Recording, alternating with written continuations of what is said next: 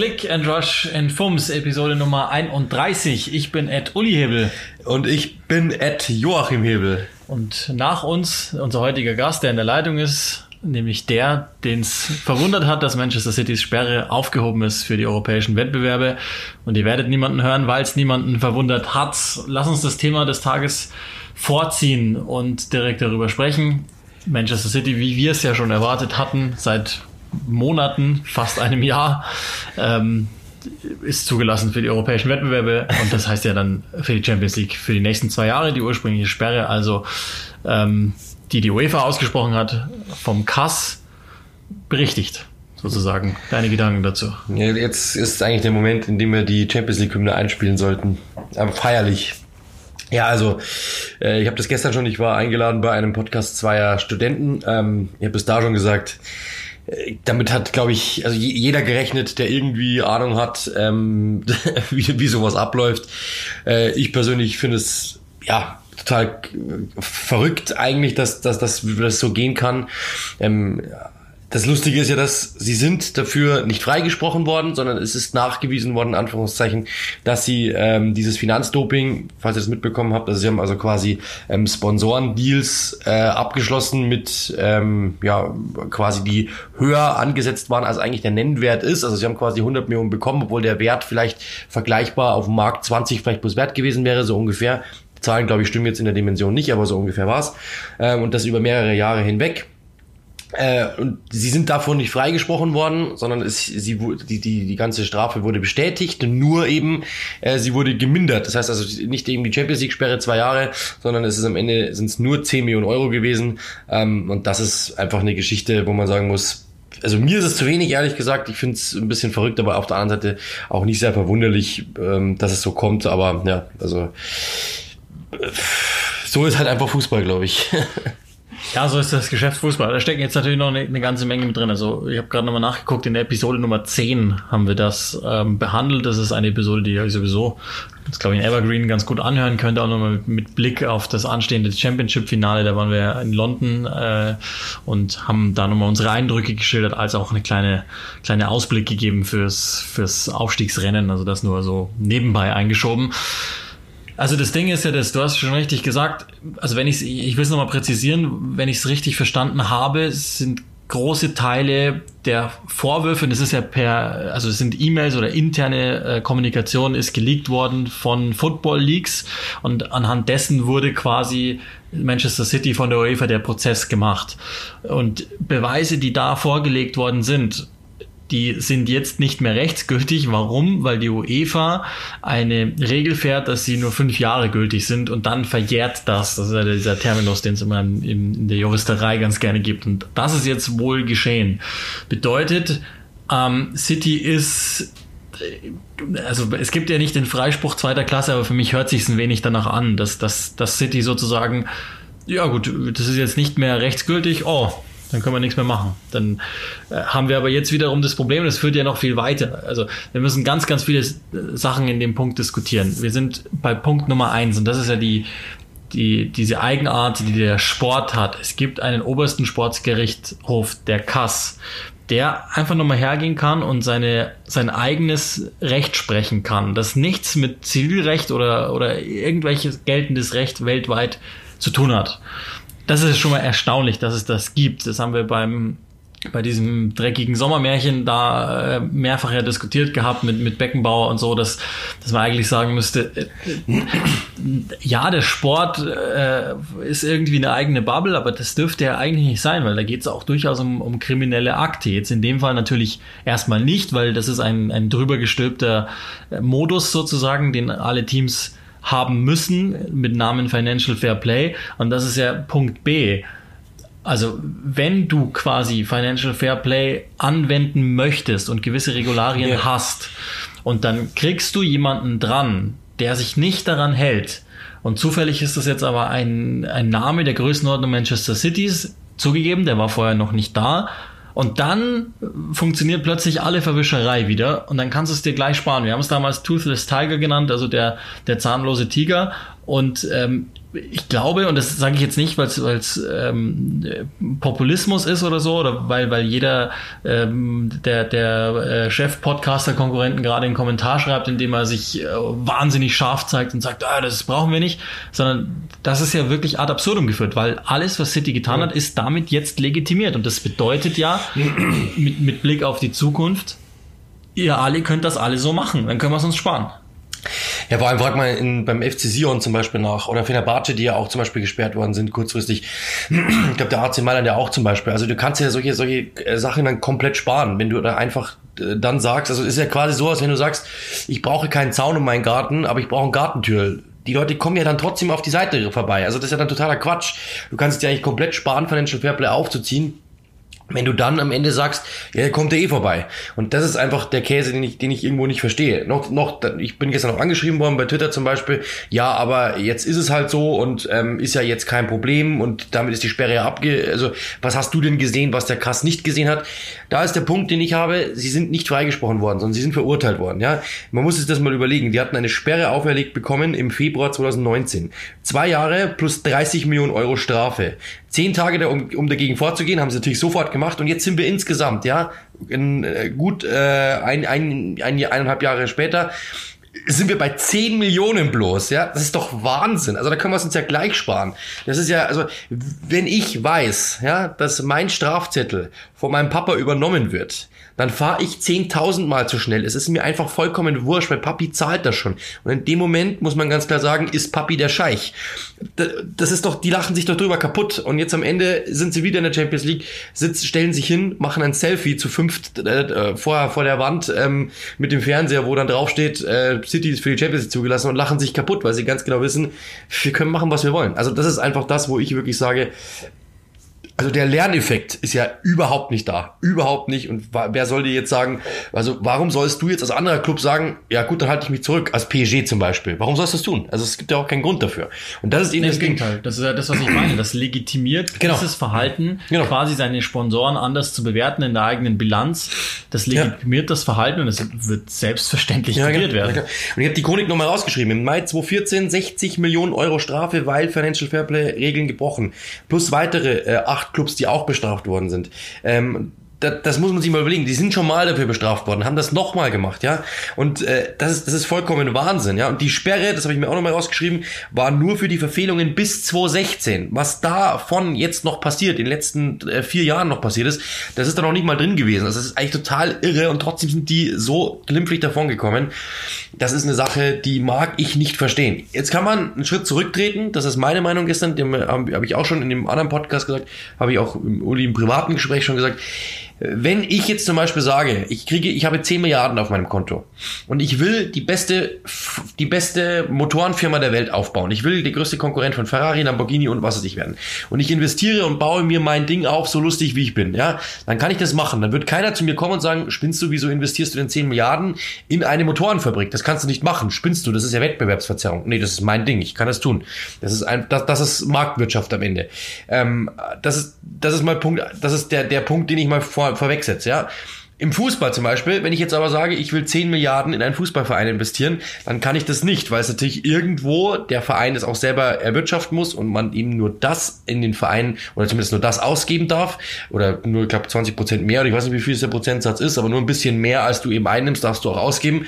Ansonsten bist du eben jemand, der die Financial Fairplay Regeln bricht. Jetzt kann man sagen, in der freien Marktwirtschaft sind diese Regeln Quatsch. Diese Regeln gibt's aber nun mal. Ja, diese Regeln gibt es nun mal. Und dann müssen wir uns auch dran halten. Und das ist genau der Punkt, Punkt, den ich hatte. Wenn wir sagen, wir spielen Open, Open Source, ja, jeder kann das Geld herbekommen, wo er will, jeder kann machen, was er will, wo ich grundsätzlich, also so liberal bin ich eingestellt, so habe ich es mal gesehen. Warum, warum eigentlich nicht? Aber die Regeln sind nun mal andere. Und dann müssen wir uns auch dran halten. Und wenn man sich dann nicht dran hält, äh, dann gibt es einfach Strafen. Wenn, das habe ich zumindest mal so verstanden. Wenn es nicht so ist, ja, dann ist es doch Quatsch. Also wenn, noch, kommen wir nochmal zurück zu dem Beispiel mit, mit, mit äh, dem zu schnell fahren. Wenn ich weiß, dass ich am Ende des Tages sowieso keine Strafe bekomme oder nur eine sehr niedrige Strafe bekomme, zum Beispiel für 100 kmh zu schnell fahren 5 Euro, was City ja getan hat zum Beispiel, ja, dann fahren die noch 1000 mal 100 mal, äh, zu schnell, weil es ihnen einfach wurscht ist, weil die 5 Euro kratzen sie nicht und selbst diese 5 Euro zahlt Papi noch. Also insofern totaler Käse Dann hätten wir uns gleich sparen können. Dann wäre ein Freispruch wahrscheinlich schon sinnvoller gewesen. Ja, also wenn, und das, deswegen stinkt's ja so sehr. Also ich habe ich hab ein wenig das Gefühl, dass die UEFA quasi mal zeigen wollte, okay, wir wären bereit. Also ein wenig Good Cop, Bad Cop. Wir spielen jetzt den Bad Cop, wir als UEFA und sagen, nein, so nicht. Genau. Wohlwissend, der Kass spielt dann den Good Cop und sagt, na ja, komm, lassen wir es alle mal sein. Das war dann ein eineinhalbjähriger Denkzettel oder letztlich war es ja dann nur ein gutes halbes Jahr, in dem ohnehin niemand ernsthaft gedacht hat, dass City wirklich ausgeschlossen ist. Also wir haben ja immer wieder auch uns fast dabei erwischt zu sagen, ja, der, der fünfte Platz und so ist ja im Moment ein Champions League Platz. Wir haben das ja immer so, so ausgewiesen und, und das ist, das hat ja so ein bisschen den, den, den Geschmack, dass, dass da sich was hingeklüngelt wird, weil es gibt eben dieses Beispiel Sion, die, die, die, den es richtig äh, nass reinging. es gibt ja noch, noch andere Beispiele von kleineren Clubs, die es wirklich hart getroffen hat. Und bei denen war sowas plötzlich alles nicht möglich, weil es halt einfach äh, bei allem Respekt scheißegal ist, ob irgendein Schweizer Verein in der Champions League spielt. Das macht die großen Töpfe der großen Fernsehfirmen und was da alles dranhängt, nicht fett. So. Und daher ist es egal. Und bei Fenerbahce, glaube ich, konnte, oder ich meine, das ist ja dann auch alles nochmal deutlich abgeschwächt worden, egal, interessiert keinen, alles, alles immer so, wie es ist, fein. Und, und da kommt noch, noch mal der extra Geschmack rein. Und, und so wie ich das verstanden hatte, war ja diese 10 Millionen Sperre jetzt nicht als, also verhängt gegen, gegen die äh, begangenen Fehler, die City gemacht hat, sondern in allererster Linie dafür, weil City sich überhaupt nicht kooperativ gezeigt hat. Das heißt, die haben ihre Bücher logischerweise nicht geöffnet und haben wohl, auch das hat man jetzt gelesen, nochmal so einige Drohgebärden aufwarten ähm, lassen, so in Richtung äh, Champions League Wettbewerb, was denn passieren würde und so weiter. Und ähm, deshalb wurden sie sogar nochmal sanktioniert. Also es ist A, hoch unsympathisch, das ist, das ist mal Punkt A. Und und glaube gar nicht mehr nachvollziehbar für jeden normalen Fan. Und Punkt B ist natürlich das, dass es so wirkt, als hätten da größere, und das ist ja das Problem unserer Zeit, größere ähm, Mächte, nenne ich es jetzt einfach mal bewusst kryptisch, einfach zueinander gespielt, damit einer der Iren, einer der Großkopferten, nämlich aus der Sache gut rauskommt. Und wie du es schon richtig gesagt hast, das, das, ist ja der Punkt, den man, den man daraus ziehen muss irgendwo. Das ist ja, äh, der Fußball hat eine gewisse Doppelmoral, weil wir tun so, als hätten alle Vereine Chancengleichheit und wir wollen europaweit, aber insbesondere auch national dadurch, dass man eben einnahmenbasiert äh, Ausgaben verhängt, die, die maximal getätigt werden dürfen, eine gewisse Chancengleichheit herstellen. In Wahrheit ist es aber so, warum machen wir nicht das, was sinnvoll ist? Wir betrachten Fußballvereine als die Wirtschaftsunternehmen, die sie sind. Denn sie sind Wirtschaftsunternehmen. Und wenn irgendein Milliardär, warum auch immer, die Kohle auf der Seite hat und sagt, ey, was kostet die Welt? Okay, wo ist das mein Problem? Ob wir es jetzt, ob wir es jetzt äh, irgendwie gewaschen in irgendwelchen Bilanzen sehen und es wird dann durchgewinkt oder ja, wir sehen es halt öffentlich. Ja. Hm. Da ist mir auch schon egal. Uns allen ist doch klar, dass Manchester City nur ein Beispiel ist von also mein, wer, wer, wer das Buch äh, Football Leagues gelesen hat, der, der kennt ja die, die diversen Beispiele. Und wir müssen uns jetzt auch nicht irgendwie ähm, da, darüber austauschen, wer jetzt noch in der Champions League mit dabei ist. Da gibt's ja mal mindestens eine Mannschaft, die exakt das gleiche getan hat. Oder Mannschaft nicht, Verein, so muss man es richtig sagen. Und ähm, das ist so ein bisschen die, die Problematik, die, die, ich, die ich damit habe, dass, dass wir so tun, als würden wir einen fairen Wettbewerb wollen. Und wir haben das ja öfter gesagt auch, das ist ja dann auch, das ist ja, sind ja auch immer die Diskussionen, in denen wir entweder privat oder auch zum Teil äh, professionell befragt werden, so der Vergleich Bundesliga gegen Premier League. Und wir halt daher kommen, dass wir es gewohnt sind, dass ein Sugar Daddy einfach Geld äh, spendet für was auch immer. Und auf der anderen Seite halt in der Bundesliga noch dieses Vereinskonstrukt da ist. Wir werden in einem, in einem, in einem späteren Take gleich nochmal drauf kommen, dass in England nicht nur ein gesundes Verhältnis, sondern auch ein sehr realistisches Verhältnis zu Besitzern da ist, sind oder ist. Ähm, und in, das Ding ist auch in der Bundesliga, ich breche jetzt da mal runter, weil das für viele wahrscheinlich ganz nah ist. Die Bundesliga muss sich entscheiden. Ich glaube, das ist ganz, ganz simpel. Die Bundesliga muss sich entscheiden. Wollen sie konkurrenzfähig bleiben international? Mhm, genau. Dann aufbrechen. Wenn nicht, wenn sie es romantisch haben wollen, viel Spaß, dann weiter so. Aber Fakt ist, es ist, der, der Fußball, das haben wir während der Corona-Zeit mehrfach besprochen, der Fußball ist eine der wenigen ähm, Geschäftsbezirke, in denen du noch investieren solltest, weil er weiter wächst. Also warum zum Teufel sollte ein Investor nicht investieren? Verstehe ich nicht. Ja, das ist ja, das ist ja der Punkt, ähm, den ich ja auch, äh, den ich immer wieder sage. Dann hörst du halt in irgendwelchen ähm, Talkrunden am Wochenende, ähm, dass, äh, dass ja, wieso kann die Bundesliga nicht mit der englischen Liga mithalten? Wieso können die da nicht mithalten? Wieso gewinnt die Bundesliga seit Ewigkeiten keine Europa League-Titel mehr? Wieso ist die Bundesliga seit Ewigkeiten in keinem Champions League-Finale mehr? Ja, warum? Also das, das, das hat ja irgendwo seinen Grund. Wenn einfach Manchester City und Manchester United und wie die alle heißen, ja, Liverpool ja genauso, FC Barcelona, Real Madrid, wenn die alle einfach finanziell mehr Möglichkeiten haben, dann ist es einfach schwierig. Du, du, du, das sind dann zwei verschiedene Sportarten. Und dann kann ich es natürlich verstehen, wenn man sagt, ich habe meinen Verein lieber traditionell, wobei ich persönlich, das habe ich gestern auch schon gesagt, wo ist denn der Begriff Tradition? Tradition heißt ja für mich nicht, mitstimmen zu dürfen. Ich habe mich noch nie damit beschäftigt, bei einem Verein mitstimmen zu dürfen. Als Kinder, als Fans haben wir eigentlich immer geschaut, ja, okay, wer hat den die coolste Mannschaft, wer hat irgendwie, wo ist irgendwie, wo, wo, wo wird was aufgebaut, wo ist etwas spektakulär und ich habe mich jetzt nicht damit beschäftigt, darf ich da mitbestimmen oder nicht, ehrlich gesagt. Wenn, frag mal einen bei Norwich zum Beispiel, ja. Die haben seit Ewigkeiten Besitzer.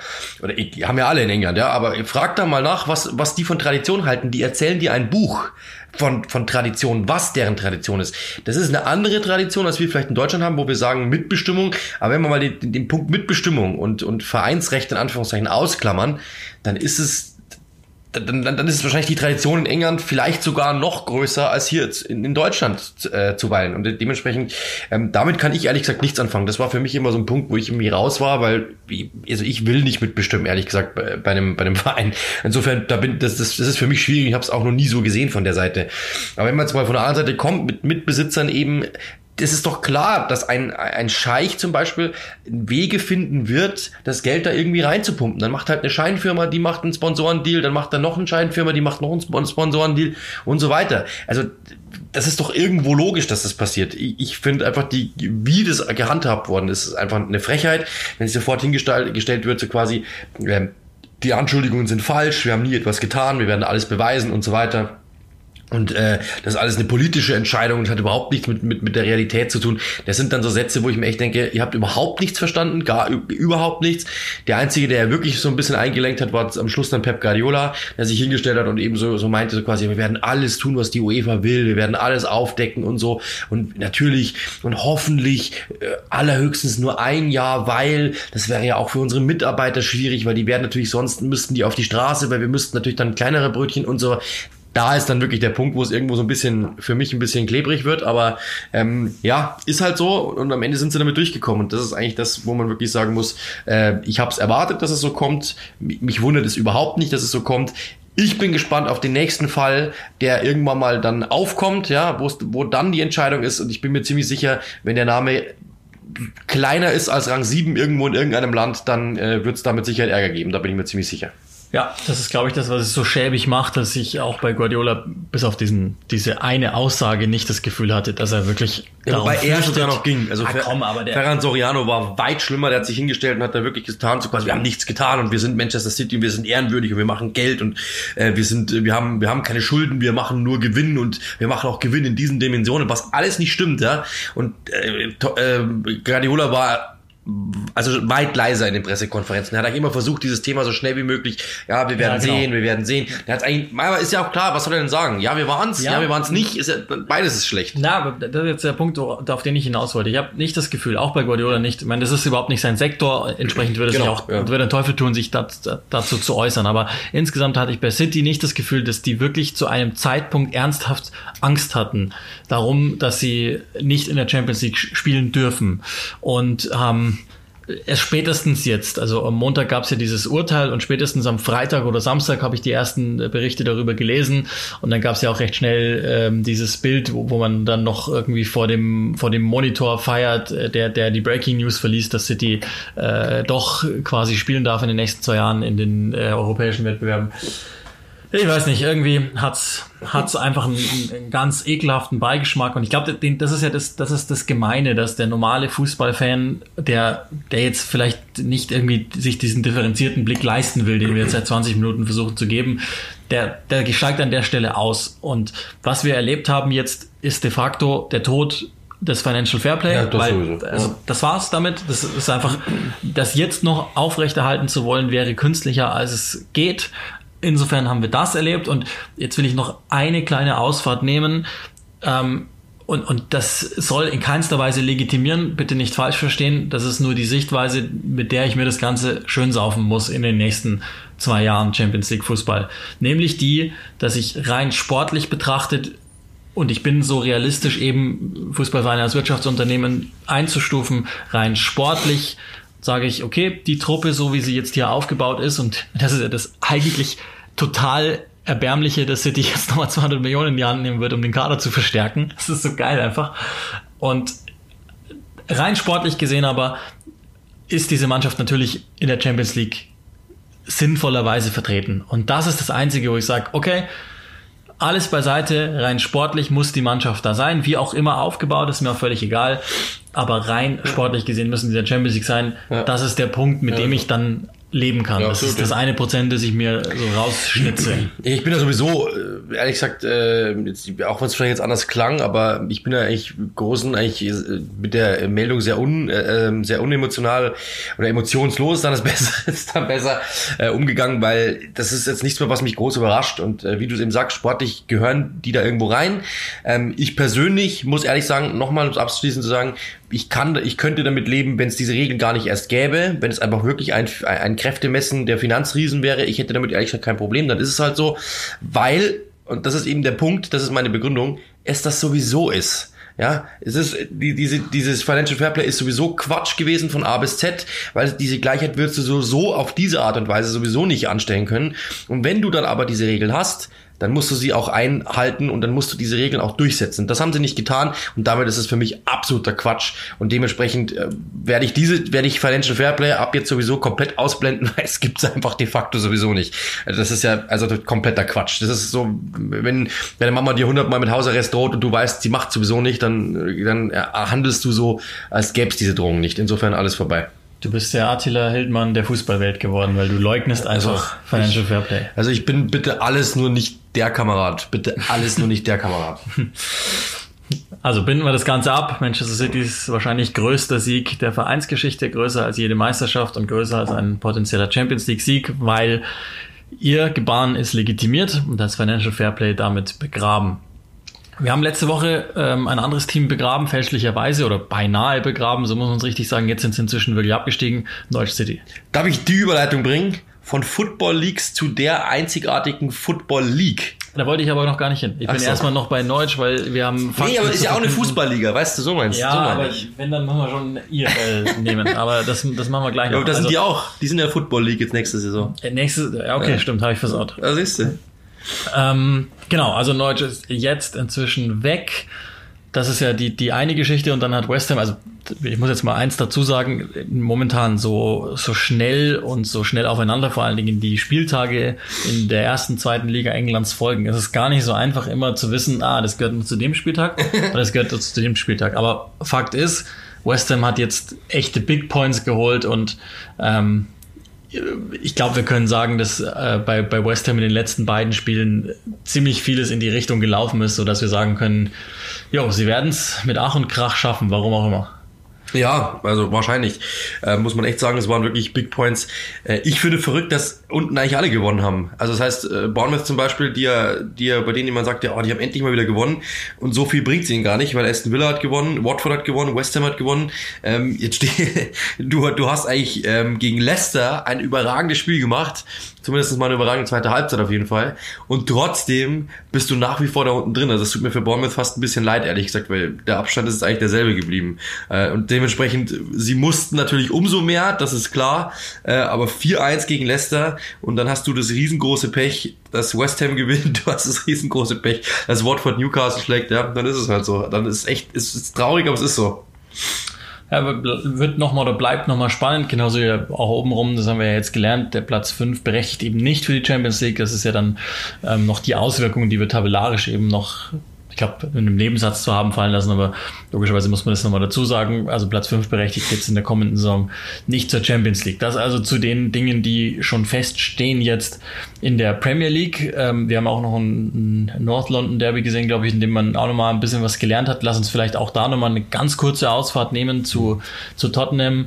Ähm, wurde ja jetzt bekannt gegeben, dass Amazon Prime die ähm, All or Nothing Serie über Tottenham tatsächlich ausstrahlt. Ich habe gar nicht gewusst, dass es im Zweifel war, aber Mourinho ist wohl kein so ganz so großer Fan. Das dürfte ja schon, je nachdem wie nah wir ran dürfen, das dürfte ja hochspannend werden in der Spielzeit. Ja, das auf jeden Fall. Also das war wirklich eine Menge drin, eigentlich alles drin.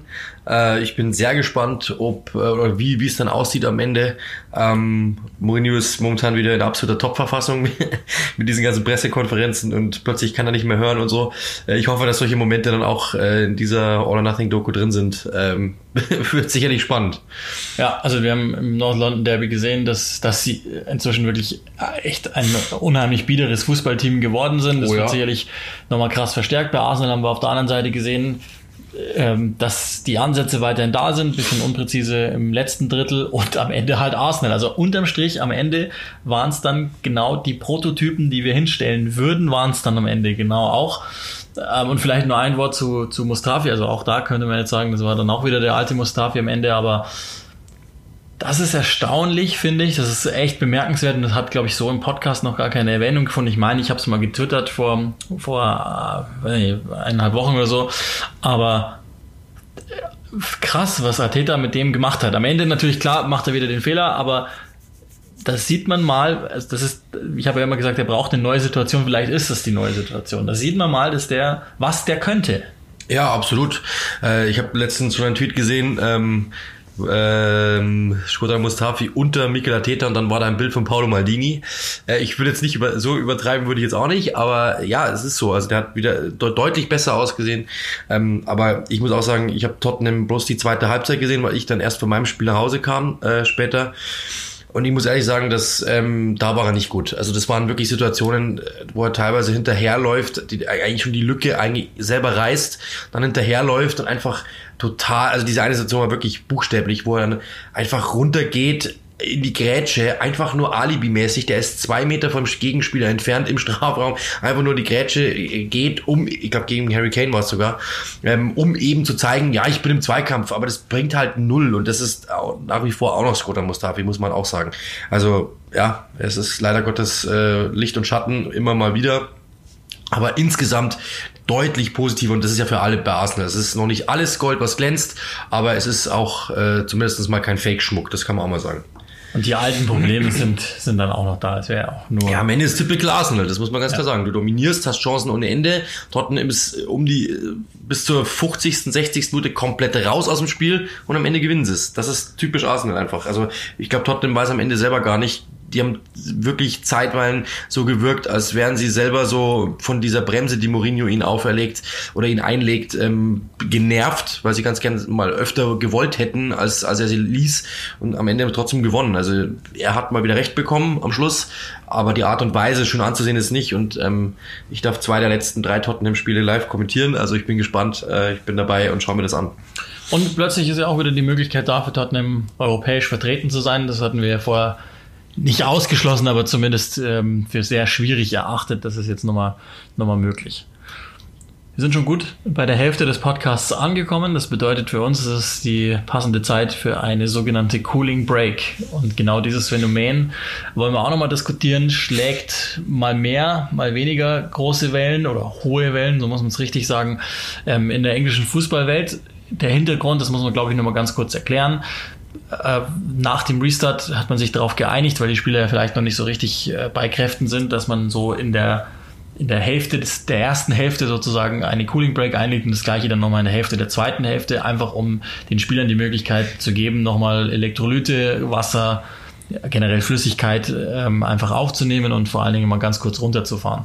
Und ähm, jetzt ist aber so ein Zeitpunkt, wo man eigentlich schon sagen müsste, also bei dem bei dem Tempo und bei dem Schedule, den die hinlegen, können wir uns vielleicht die Cooling Break langsam sparen. Zumindest äh, hat's hat's extreme Auswirkungen hier und da auf Spielverläufe. Ja, Chris Wilder war der erste, der sich da eigentlich auf, also äh, der sich da eigentlich dazu oder dagegen ausgesprochen hat auf einer Pressekonferenz. Der meinte, dass man dort aus einem Halbzeitsport, der der Fußball mal war, ähm, einen Vierviertelsport macht, so wie ja, Basketball zum Beispiel, ähm, und ihm sagt, das ist totaler Käse, weil eigentlich der Spielfluss unterbrochen wird, die Spieler sowieso nicht viel Flüssigkeit aufnehmen können und oftmals der Gegner einfach Einfluss nehmen kann oder vielleicht auch Momentum das Momentum gestört werden kann. Und er hält davon überhaupt nichts. Das ist totaler Quatsch. Also der Effekt, den, der ja eigentlich erzielt werden sollte, dass Spieler eben ja was trinken können, sich kurz ausruhen können, nochmal kurz aufladen können, der ist minimal. Dagegen der andere Effekt, der taktische Effekt als taktisches Mittel in Anführungszeichen, der ist viel, viel größer und damit verzerrt man so ein bisschen den Wettbewerb, so meinte er das. Ähm, war auf allen Pressekonferenzen, äh, die ich wirklich dann gehört habe in der Folge Thema. Also jeder Trainer wurde darauf angesprochen, was halten Sie von dieser These von Chris Wilder? Äh, und da gibt es dann ganz unterschiedliche Antworten. Jürgen Klopp zum Beispiel meinte, ähm, der war, meinte dann so ein bisschen verschwurbelt, geschwurbelt, ja, also eigentlich äh, ist es äh, gut für die Spieler zu trinken, weil und selber taktisch einen Einfluss nehmen kann man gar nicht so, weil die Spieler hören dann eh nicht zu, die sind noch so hoch, hochgefahren und so. Man kann gar nicht viel machen, ist ja auch bloß kurz. Ich glaube, dass, dass, dass ja, ich glaube, dass der, das, dass der dieses Instrument ganz gerne in der Hand hat und es nicht, es nicht weggenommen haben möchte, deswegen äh, sagt er das so. Finde ich auch absolut okay so. Ähm, zum Beispiel Graham Potter, Brightons Trainer, war viel offener. Der meinte zum Beispiel, dass ähm, er findet, dass das super ist. Er kann dort taktisch nochmal eingreifen, kann was verändern, was er sonst nicht könnte, weil, brauchen wir uns bloß mal ganz bildlich vorstellen, wenn er an der rechten Seite ist, ähm, mit, dem, mit seinem Rechtsverteidiger kann er nicht sprechen zum Beispiel. Oder mit seinem Linksverteidiger kann er nicht sprechen, logischerweise. Da kommt er nicht rüber und dementsprechend kann er da nochmal kurz alle zusammen äh, zusammenholen. Vielleicht auch sowas machen wie, wie zum Beispiel, hey, die ersten 20 Minuten gehen wir drauf. Wenn es funktioniert, ähm, dann, dann bleiben wir so. Aber das können wir dann in der Cooling Break nochmal besprechen. Das sind ja Sachen, die gibt's ja im normalen Fußballspiel nicht, weil du bist einfach 45 Minuten am Stück da auf dem Feld und müsstest das deinem Kapitän mal zurufen. Der muss dann wieder und so. Also es ist, es ist ein Mittel, das ist ganz, ganz klar. Und äh, ja, ich bin mir ziemlich sicher, dass der ein oder andere Trainer was davon hält und dass der ein oder andere Trainer das auch einsetzt und äh, dass der Effekt des des Trinkens, der ist jetzt verflogen, glaube ich zumindest. Also ich glaube, dass das jetzt nicht unbedingt das ist, was jetzt unbedingt in erster Linie noch ja, äh, heraussticht. Ich glaube, das behält man jetzt einfach so bei, weil genau, ähm, man halt hat es halt so verabschiedet äh, zunächst und, und dann behält man es jetzt auch so bei, ob es jetzt noch, also meine, keine Ahnung, da gibt es ja auch keine Messungen in dem Sinne. Da müsste man wahrscheinlich letztlich die Spieler wirklich gemeinschaftlich abstimmen lassen, wollt ihr es, braucht ihr es, ja oder nein. Ähm, aber, und das verhält sich ja ähnlich mit, mit wie mit dem Coaching zum Beispiel. Also ich habe jetzt, das ist ja kein rein englisches Phänomen, daher muss man es, glaube ich, auch nicht rein in England ähm, bewerten oder untersuchen. Ich habe mit einigen Bundesliga-Trainern gesprochen und habe jeweils auch, das ist so standardisiert, dann äh, in meinem Fragenkatalog in so einem Vorfeldsgespräch von so einem Bundesligaspiel drin gefragt, ob sie denn ähm, anders coachen, also lauter oder, oder inwiefern sich das auf ihr Coaching auswirkt, dass keine Zuschauer da sind, sprich man etwas hört. Und auch da waren die, die ähm, Aussagen ganz unterschiedlich. Die einen meinten, ja, sehr, sehr wohl nutze ich das mehr. Ich erwische mich selber dabei, dass ich lauter coache, dass ich mehr coache, weil ich ja das Gefühl habe, okay, die, die hören mich auch eben auch der Verteidiger gegenüberliegend. Ja. Wiederum andere sagen, nee, komm, also von sowas lasse ich mich gar nicht irgendwie in irgendeiner Weise ähm, beeinflussen. Ich glaube, genauso verhält sich es auch mit der Cooling Break. Es ist ja auch immer noch mal eine Frage, wann es denn passiert. Also wir werden ja gleich über das League One Final noch mal reden. Und da war es schon auch so. Oxford war im zweiten Durchgang spielbestimmend, hatte mehr Ballbesitz. Und dann kommt diese Cooling Break und zack, ist das Spiel ein anderes. Also äh, das berühmte Momentum, wenn es so etwas gibt im Sport, dann mag das schon hier oder da mal unterbrochen werden, weil die Cooling Break, das, das ist ja auch immer das Ding, das ist ja dann so roundabout eine Minute, das ruft einem ja dann der Schiedsrichter zu. Ich weiß gar nicht, wie es äh, geregelt ist, aber äh, also man hört es dann ja immer ganz gut, dass der Schiedsrichter ruft One Minute oder so. Und ähm, meistens bleibt es dann auch nicht bei dieser einen Minute und die, die wenigsten Spieler trinken da ehrlicherweise noch, sondon da geht's halt dann um taktische Anweisungen. Maguire hatte zwei Flaschen letztes Mal in der Hand sogar. Ja, ja auch, also auch bei United war es ja so, dass, dass diese Cooling Break im FA Cup, glaub, war es ähm, auch da nochmal was verändern. Also wie gesagt, ich glaube, ähm, das Ding ist, man, man, muss sich halt jetzt irgendwie dafür oder dagegen entscheiden und mir wäre es ehrlich gesagt am liebsten, die Spieler entschieden das. Ja. Und dann kann man, wenn, wenn man zu, zu, der Idee kommt, dass das eine clevere Sache ist, dann kann man es auch jetzt Corona her oder hin äh, durchaus einführen, einführen und vor allen Dingen ab einer gewissen äh, Grad Zahl, was jetzt das Wetter betrifft, auch durchaus ja, gerne ja. einführen. Das hat es ja auch schon gegeben. Das ist jetzt ja auch nicht ein neues Phänomen. Bei den Weltmeisterschaften, glaube ich, in Südafrika war das. ähm, und also, machen wir uns mal nichts vor. Bei, bei der nächsten Weltmeisterschaft wird es ziemlich sicher auch so kommen, äh, bei was 40 Grad im Schatten, dass da getrunken werden muss, weil es ja auch nur absolut sinnvoll und menschlich ist, das zu tun. Ja. Aber man sieht mal, was, was alles zum Thema dann wird. Ich meine, wir können das jetzt auch noch ausweiten auf die fünf Einwechslungen, die ja ebenfalls diskutiert werden und eventuell schon mal wieder auch ins Kalkül gezogen werden, ob man das dann auch in Zukunft machen sollte, generell vielleicht fünf Einwechslungen. Ähm, da da habe ich eine klarere Meinung, das brauche ich jetzt nicht unbedingt, sondern da würden mir drei tatsächlich reichen, weil in der Regel die fünf nichts nutzen und ich habe auch das Gefühl, dass die letzten beiden oft auch nur noch so taktische Dinge sind, aber mhm. anyway, soweit. Ja, also ähm, ein Satz vielleicht noch, also das ursprünglich war es ja auch mal daran gedacht, eben so diesen vielleicht noch nicht, ähm, noch nicht hundertprozentigen Fitnessstand der Spieler so ein bisschen auszugleichen dadurch. Und ich glaube, das ist vorbei. Also das haben alle Trainer auch, glaube ich, unisono gesagt, dass durch diesen Spielrhythmus, den die jetzt haben, also ähm, die sind ja ständig jetzt wirklich in, in, in Vollbeanspruchung.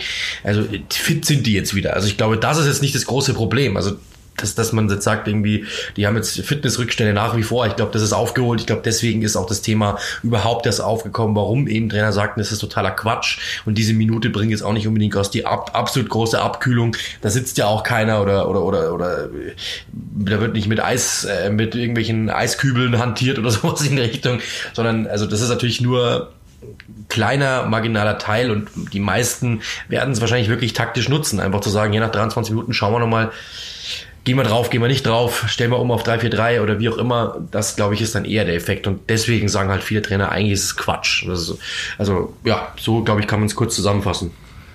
Ja, verlassen wir die Premier League oder generell die, die ähm, weniger sportlichen Themen und werden nochmal zum Schluss ganz kurz sportlich. Eine der Feel Good Stories ganz sicher der laufenden Saison. Das League One Final hat gestern Abend stattgefunden zwischen Oxford United und den Wickham Wanderers.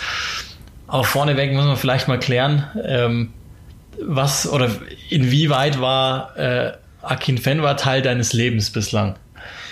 Ähm, nicht so wirklich, also nur eigentlich ein FIFA-Phänomen, ehrlich gesagt, weil äh, immer wenn ich irgendwo unterklassig gespielt habe, habe ich den mal geholt äh, oder, oder zumindest gesehen, dass er da war. ähm, und äh, das war eigentlich so das Einzige. Ist auch schwer zu übersehen. Ja, genau. Du kriegst halt, du kriegst halt schon immer was mit, ist ja klar. Und ich habe auch viel gelesen ab und zu mal in Zeitungen dann logischerweise und habe ihn auch ein paar Mal schon gesehen, aber also das glaube ich, ist, da ist der Hype in Anführungszeichen größer als dann das Produkt. Und jetzt, jetzt ist er halt überall, äh, weil er, glaube ich, eine Nachricht von Jürgen Klopp auch bekam, soweit ich mitbekommen habe. Äh, dementsprechend ist er jetzt natürlich äh, gehypt ohne Ende. Und da passt natürlich Everybody, Everybody's Darling 1 und Everybody's Darling 2, ja gut, 2 wahrscheinlich jetzt nicht, 17 oder so, passen ganz gut zusammen auf der Insel. Ihr könnt das bei uns auf äh, Twitter auch nochmal nachsehen, at clickrushfums. Da haben wir, ich finde, das, das coolste Postmatch-Interview in der Geschichte der Playoffs, ohne jetzt alle gesehen und gehört zu haben, lehne ich mir jetzt mal ganz weit aus dem Fenster ähm, gepostet und dann eben auch die entsprechende Antwort äh, Jürgen Klopps per WhatsApp, wie, wie Akin Fenwer das gefordert hat. Ähm, Akin Fenwer selbst ist jetzt möglicherweise Zweitligaspieler, weil sein Vertrag ausläuft, aber die Wickham Wanderers haben tatsächlich gewonnen gegen Oxford United und haben damit für eine der größten Überraschungen im britischen Profifußball ever gesorgt, weil es ein Verein ist, der nicht nur unten anzusiedeln ist, was das Budget betrifft, sondern vor einem Jahr um die Zeit gerade so gerettet war in der League One und eigentlich traditionell eher ein Non-League-Club ist, irgendwie sich reingemogelt hat in die League 2, dann überraschenderweise in die League One aufgestiegen ist und jetzt tatsächlich Zweitliga-Fußball spielt. Und ähm, dazu muss man wissen, dass erst im Oktober ein neuer Besitzer gekommen ist mit Rob Kuick, ein Amerikaner, der den damals noch ähm, gängigen Supporters Trust zumindest ergänzt hat. Also er ist jetzt der Hauptanteilseigner, so sagt man immer ganz richtig. Die Fans haben trotzdem noch ein gewisses Mitbestimmungsrecht. Und das ist ganz erstaunlich, weil alle, mit denen ich gesprochen habe ähm, aus High Wycombe, haben mir gesagt, endlich sind wir diesen Schritt gegangen. Es war jetzt alles cool, mit sechs, sieben Jahren lang äh, mit, von, von Fans geführt zu sein, aber uns fehlte halt einfach das nötige Kleingeld, um einen Verein richtig zu führen. Und sie meinten damit jetzt nicht, um konkurrenzfähig zu sein für den Aufstieg, was jetzt letztlich glücklicherweise aus ihrer Sicht dazu kam, sondern vor allen Dingen, um die Klasse überhaupt zu halten, weil, und da sind wir jetzt, da schließt sich dann der Kreis, du, wie, wie willst du diese Rechnungen bezahlen ohne einen Investor? Insofern äh, ist das, ist das, glaube ich, denen echt zu wünschen gewesen. So, so haben sie sich auch gewünscht. Ja, das ist ja zum Beispiel, ich habe mit äh, Johnny Ertel mal lange telefoniert, der ja ähm, irgendwo auch im Supporters Trust äh, oben ansässig war beim FC Portsmouth, der meinte, wir haben es irgendwie geschafft in Liga 3, irgendwie, wir wissen selbst nicht warum und jetzt kriegen wir die Rechnungen der Spieler, die jetzt Gehälter wollen, dann kommt ein Zweitligist, der bietet Geld, dann kommt ein äh, Drittligist, der bietet noch, der bietet Geld, weil er den Besitzer hat. Wir können die Rechnung einfach nicht mehr bezahlen. Also ich glaube, dass da eben der Besitzer schon eine Rolle spielt und wichtig ist für solche Clubs einfach auch, um eben mit, einfach allein schon mal mithalten zu können. Dann hast du doch keinen Vorteil, das muss man ja gar sagen. Aber ich finde es sehr beeindruckend. Ich glaube, Gareth Ainsworth, wie lange ist jetzt da? Ähm, sieben, sieben, sieben Jahre, sieben Jahre über 400 Spiele und eigentlich Katastrophe eigentlich. Also wenn man sich mal überlegt, die waren eigentlich irgendwo im Mittelmaß und jetzt plötzlich steigen die auf und nach nach also über 400 Spielen kriegst du so eine süße so eine süße Frucht dann irgendwo. Das ist ähm, schon etwas beeindruckendes finde ich und dass da auch festgehalten wird an so etwas und dass auch ähm, dieses Projekt weitergezogen worden ist, ist wirklich sehr sehr sehr beeindruckend und ähm, ja also herzlichen Glückwunsch kann man nicht anders sagen. Ja, sie haben das tatsächlich gut gemacht. Also generell muss man vielleicht nochmal sagen, äh, es ist ja eine Saison in der League One der Underdogs. Äh, wenn man mal die Tabelle anguckt, dann wird man das relativ schnell merken. Coventry, die ja auch noch nicht allzu lange wieder überhaupt dabei sind in, in der, in der League One, ähm, dann Rotherham United und jetzt ist eben als dritter ähm, die Wickham Wanderers. Und das bedeutet aber auch, dass Sunderland und Ipswich, die haben ja nicht mal in die Playoffs geschafft, die, die größeren äh, Töpfe zur Verfügung haben. Das ist schon nochmal erstaunlich, was in dieser League One-Saison passiert ist ist beide Finalgegner. Wickham war ein krasser Abstiegskandidat vor der Saison. Äh, und auch Oxford, gut, da hat man schon irgendwie vielleicht vermuten können, dass die in Richtung Playoffs gehen, aber auch nicht unbedingt. Auch Carl Robinson hat dann, glaube ich, einen oft nicht hoch genug zu bewertenden Job hinterlassen, weil, weil die wirklich tollen Fußball gespielt haben. Das heimliche Finale, und da haben sie vielleicht auch viele Kräfte gelassen, war vielleicht auch sogar schon Portsmouth gegen, gegen Oxford im Halbfinale. Ähm, und bei, bei Wickham ist es alleine deshalb auch nochmal ein Märchen, dass das äh, für diejenigen, die jetzt nicht so dabei sind, ihr wisst ja, die League One und League Two haben sich ähm, getroffen und sich darauf verständigt, die Saison abzubrechen. Das haben alle Vereine so gemacht und dann wurde aber die Tabelle, weil sie ein bisschen zerpflückt war, die einen hatten 35 Spiele, die anderen 37, ähm, hat man sich darauf geeinigt, das äh, sogenannte Points per Game äh, System anzuwenden und dann quasi äh, zusammenzurechnen, runterzubrechen und nur so haben es die Wanderers überhaupt unter, unter die Playoff-Glocke geschafft. Ansonsten wären sie Achter gewesen und gar nicht mit dabei. Sie haben es verdient, weil sie die ganze Saison über natürlich innerhalb der Playoff-Ränge waren, sogar bis Januar ähm, auf, auf der Top-Position gewesen sind aber haben jetzt das gepackt, was, was wirklich niemand ihnen zugetraut hätte mit einigen klugen Neuzugängen und eben anderen, die schon da waren. Akin Fenwa ähm, hat auch tatsächlich die beste Saison, die produktivste, so, so will ich es mal sagen, Saison seines Lebens hingelegt. Mit 57 und Jahren?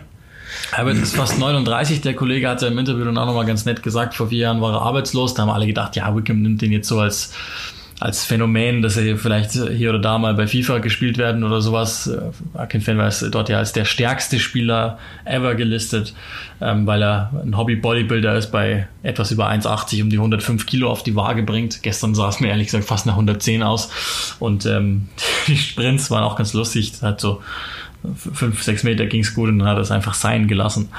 Aber echt eine herzerwärmende Geschichte, glaube ich. Und das ist ja das Schöne und da, da schließt sich ja dann unser Kreis für heute ziemlich gut. Wir haben auf der einen Seite das, das eher zum Establishment gehörende Manchester City, die natürlich alimentiert werden von irgendwelchen Scheichs und ähm, durchgelassen werden von der UEFA und auf der anderen Seite oder vom CAS machen wir es auch da korrekt. Die UEFA hat natürlich überhaupt nichts damit zu tun. Ähm, und auf der anderen Seite hast du die Wickham Wanderers, die im Grunde ein Fünftligist sind, paar gewahren und die spielen jetzt plötzlich in der zweiten Liga mit Teams wie, da muss man aufpassen, wer drin bleibt in, in, der zweiten Liga, aber mit Teams wie, weiß ich nicht, Fulham, wie äh, Brentford, wie äh, Nottingham, also irgendeiner von denen wird ja dann drin bleiben in der Liga.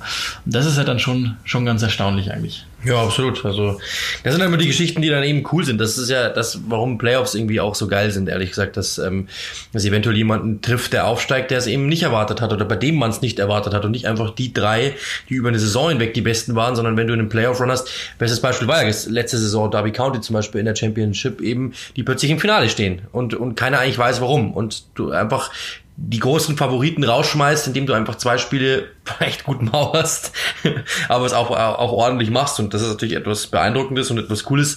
Ich finde es etwas Besonderes. Macht immer irgendwie Spaß, das noch zu sehen und nicht einfach so ein Relegationsspiel gegen den Absteiger. So, das finde ich, ich finde ist Konstrukt der Playoffs echt nochmal sehr, sehr cool. Gerade eben, äh, um da nochmal, gerade auch diese, das ist ja dann wirklich ein Wochenende normalerweise, ja, wo, wo dann wirklich durchgezogen wird in Wembley und äh, äh von den, von den ersten drei, äh, von den Liga 2 bis 4.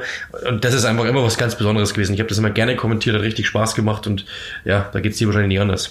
Nee, macht, hat großen Spaß gemacht auch und weil du es gerade gesagt hast, ermauert, das, das möchte ich noch aussagen für diejenigen, die jetzt keine Ahnung haben, wie Wickham so Fußball spielt. es, gab, es gibt diese schöne Messung, Passsequenzen, zehn oder mehr komplettierte Stationen. Oxford war mit Abstand auf der Nummer eins, haben das über 250 Mal geschafft in der laufenden Saison. Für Drittligisten schon echt respektabel haben das insgesamt über 20 Mal mehr als der Zweitplatzierte gehabt. Am Ende der Tabelle stehen die Wickham Wanderers mit zwölf komplettierten Sequenzen über zehn oder mehr Stationen. Zwölf Stück in einer ganzen Saison. Also das ist so ziemlich der der, der Anti-Fußball-Club Nummer eins gewesen in der laufenden Saison. Also sie waren halt brutal effektiv und deshalb kann ich dem Ganzen schon irgendwie in irgendeiner Weise was abgewinnen. Und äh, wie du es schon gesagt hast, das, das, ist ja auch nochmal der Unterschied. Auch das ist ja ein Thema, das immer diskutiert worden ist. Die deutschen äh, Playoffs, also die Relegation in Anführungszeichen, die ja eher negativ ist. Also da muss ein Team quasi entweder drin bleiben oder absteigen, aber es wirkt für mich so, dass jemand etwas verliert und in England geht es halt nochmal drum, dass am Ende diejenigen, die es nicht ganz geschafft haben, sich nochmal untereinander eine Chance gönnen, und das ja. merkt man irgendwie ja. auch, dass, dass einfach die, sie kommen mit einem positiveren Vibe in die Playoffs rein, als in Deutschland, wo ja immer ein de facto Absteiger da spielt. Ja, absolut, ja. Also finde ich auch, also da ist wirklich etwas drin, dass du sagst, hey, einer kann, einer darf feiern und in der Bundesliga ist echt so, dass du da einfach nochmal das Nachsitzen irgendwo für, für beide. Die einen, die irgendwas gut gemacht haben, müssen es irgendwie, also geben die Chance mal ab. Das ist irgendwie komisch. Übrigens in der Premier League das Team mit den wenigsten Ballsequenzen über 10 ist der FC Burnley. Um das nochmal der Vollständigkeit halber ange, äh, noch angefügt zu haben. Ein Thema muss man auch machen, auch ähm, English Football League, weil, weil es gar so abstrus ist. Die, also wir haben letzte Woche ganz kurz über Lee Johnsons Beurlaubung bei Bristol City gesprochen und jetzt hat da plötzlich ein ganz neuer Kandidat aufgeschlagen, der sich wohl selber ins Gespräch gebracht haben soll, hat aber Außenseitermöglichkeiten. Christoph Daum würde tatsächlich ganz gern bei Bristol City übernehmen. Ja, das wundert mich nicht.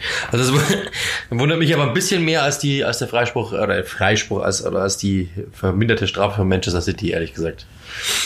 Ein bisschen hoffe, weniger wundert es mich. Irgendwie, also. Ein bisschen mehr so. Irgendwie würde ich es mir wünschen. Also vielleicht jetzt Mega nicht unbedingt für, für Bristol City. Ehrlich gesagt, ich irgendwie das, ich weiß nicht, ob das so richtig passt, weiß ich jetzt nicht. Also.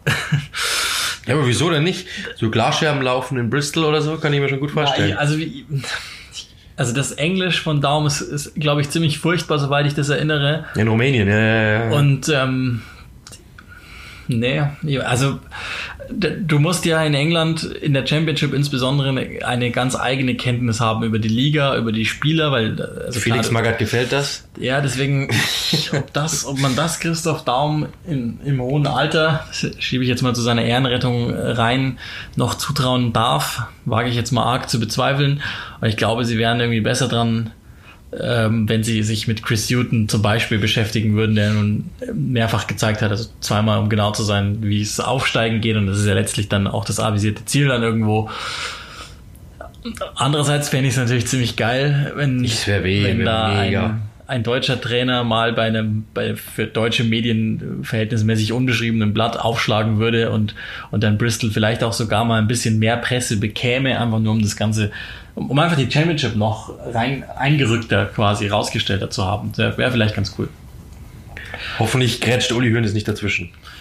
So, auch heute wieder keine ganze Stunde. Ähm, liegt einfach daran, ähm, dass wir beide unheimlich viel zu tun haben. In diesen Tagen noch so ungefähr bis Ende des Monats wird das so gehen, dass wir beide im Einsatz sind.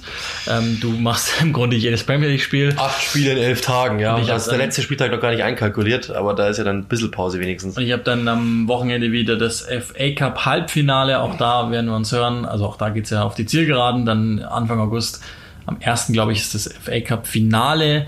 Und am 4. August, wenn ich es jetzt richtig äh, wiedergebe, dann müsste das Championship-Finale, glaube ich, nochmal sein. Das ist das Playoff-Finale um den letzten Platz dann in der Premier League. Ähm, und danach äh, werden wir vielleicht auch zwei Wochen äh, Sommerpause machen hier bei Click and Rush and Fums, aber soweit äh, sind wir noch gar nicht. Und wir sagen euch noch eine Sache gerne immer wieder, wo auch immer ihr könnt, bewertet unseren Podcast. Das hilft uns insbesondere bei iTunes. Versucht mit uns in Kontakt zu treten. Das könnt ihr vornehmlich natürlich machen auf den sozialen Netzwerken. Nutzt den Hashtag ClickRushFums. Könnt ihr gerne oder sollt ihr auch gerne öffentlich machen, damit wir ein bisschen Aufmerksamkeit auch ebenfalls für den Podcast bekommen. Und ähm, ich glaube, ganz gerne schalten sich auch immer andere in die Diskussionen mit ein. Und dann sind wir, glaube ich, auch schon durch mit Episode Nummer 31. Viel Ah. Buntes. Alles Gute zum 100. Geburtstag an den Kicker. Das müssen wir noch kurz Das einflechten. müssen, wir noch, das müssen wir noch ganz kurz einflechten. Das ist ja, glaube ich, also auch für, für jeden, der hier zuhört, wahrscheinlich irgendwie Teil seines Lebens. Absolut. Also Ikone und ich weiß jetzt, wie alt ich bin, wenn der Kicker schon 100 ist. Das ist ja irre. Am Tag der Aufnahme haben die 100. Geburtstag gefeiert und alle Kollegen, die dort arbeiten, gearbeitet haben oder in irgendeiner Weise mit Herzblut dem Blatt verbunden sind. Alles Gute. Und, ich wir war mit meinen. Kicker-Bewertungen eigentlich immer ganz zufrieden, also mit meinen Noten. Vielleicht was auch keine gab. Das kann auch sein.